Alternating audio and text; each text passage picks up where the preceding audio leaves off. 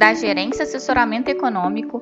Esse é o seu Bebê Conexão Mercado, que traz para você as principais notícias e nossas análises do Brasil e do mundo. Dia, quinta-feira, dia 26 de maio de 2022. Eu sou Adriana Lima e vou apresentar um panorama sobre os principais mercados. No exterior, alívio predomina sobre os ativos após a ata do FONC ontem ficar em linha com as expectativas dos agentes de mercados. A ata da última reunião de política monetária do Banco Central americano reforçou os recentes discursos de seus membros, com a visão de que a economia americana permanece robusta e deve continuar dessa forma mesmo com o início do ciclo de aperto monetário que ocorreu a partir de março. Dentro dessa visão, a possibilidade de recessão no país é remota. O teor do documento confirma o cenário mais provável de duas elevações de juros em 50 pontos base nas reuniões de junho e de julho. A partir daí, ainda não há consenso entre os membros, nem mesmo entre os agentes de mercados, de como será feita é, o processo de normalização de juros. Na agenda do dia nos Estados Unidos, destaque para a divulgação do resultado final final do PIB do primeiro trimestre, com expectativa que confirma a retração na comparação com o trimestre anterior.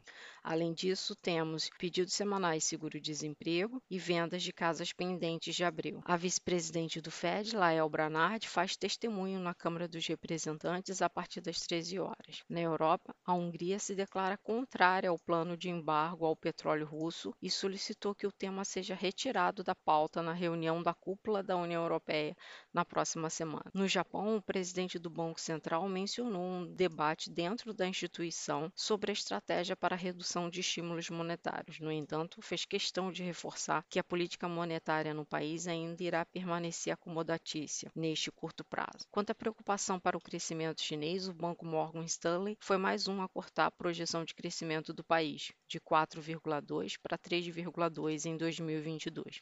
Em relação às expectativas para os ativos, as bolsas europeias dos futuros americanos operam-se em direção definida nessa manhã, mas com um viés um pouco mais positivo após a ata do FONC ontem não adicionar surpresas em relação ao teor dos recentes discursos dos membros do FED. Entretanto, as preocupações em relação ao crescimento global seguem no radar, limitando um movimento de recuperação esperado para os ativos no dia. O PIB americano em retração não deve causar impactos negativos para os mercados, pois é um dado já esperado e considerado também atrasado. Assim, como a vice-presidente do Fed, Lael Branard, também não deve trazer grandes novidades em seu discurso. Sendo assim, a expectativa é que as yields dos Treasuries revertam um movimento de queda e passem a subir é, numa tendência de recuperação das recentes perdas dos últimos dias. O dólar deve se desvalorizar em meio ao panorama de alívio e também o fortalecimento do euro, que vem ganhando força diante da perspectiva de elevação de juros na zona do euro. Assim, esperamos que o dólar opere em queda tanto frente às moedas principais quanto a maioria das emergentes, taxas dos treasuries operem em alta, bolsas em altas e commodities em,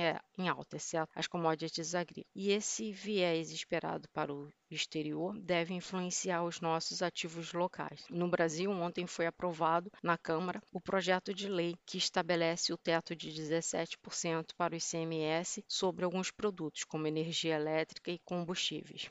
Para fazer frente a eventuais perdas da arrecadação dos estados e municípios, com essa limitação do ICMS, o projeto prevê uma compensação por parte da União quando houver perdas de mais de 5% na arrecadação desses entes. Na agenda do dia, destaque para a divulgação da arrecadação federal pela Receita e também leilão do Tesouro de papéis prefixados, como LTN e NTNF. Assim, a nossa expectativa para o dia é de um dia de recuperação, com o dólar perdendo força frente ao real, os juros retirando um pouco dos prêmios, em linha com o cenário de desvalorização do dólar e também alívio externo, e Bovespa operando em alta. Desejamos a todos um bom dia e bons negócios.